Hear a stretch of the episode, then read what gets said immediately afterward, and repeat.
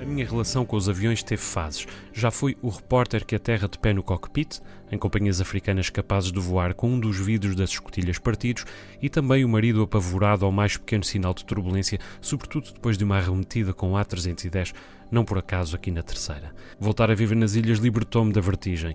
Uma pessoa habitua-se aos aviõezinhos da SATA, avionetas, como há sempre um turista a dizer bem alto, e além disso voa tantas vezes aos trambolhões e desce às cambalhotas, que fica, como se diz, vacinada. De modo que foi com bonomia que há dias regressei de São Miguel, a que hoje vamos como quem vai ali abaixo à cidade na urbana. Comigo trazia ainda o conforto do convívio com leitores e colegas em mais um festival arquipélago de escritores.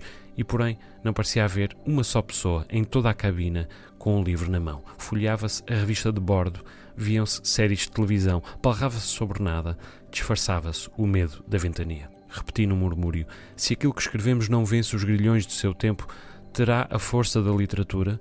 Poderá aspirar a ser literatura? Será literatura? Poucas horas antes, participaram num debate em que nos cabia discutir a coexistência entre esta e as chamadas redes sociais. Preocuparam-nos em tranquilizar as hostes, lembrando que os livros já foram ameaçados pelos jornais, pelo cinema, pela TV, até pelo Marco do Correio, sobreviveram sempre. Apesar disso, ali estávamos.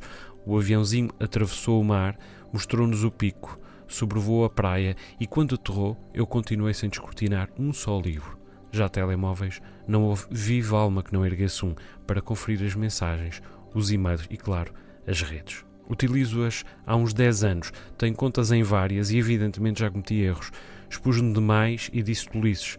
Confundi a beleza e a graçola. Tomei o lado do mal mas por outro lado nunca publiquei o clássico post de despedida num ar de auto-importância. Meus amigos, é chegada a hora de não sei quê, não sei que mais.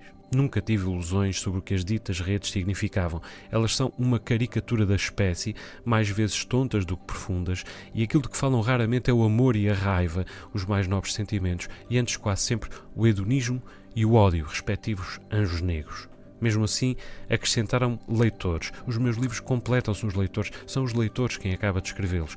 E com quantas minhas concepções de êxito se mantivessem distintas para o exercício da literatura e a atividade na internet, aliás, a minha preocupação continuasse a ser menos a dizer eu existo do que os meus livros existem e vêm daqui, tudo estaria bem. Afinal, eu continuava a acreditar nisso.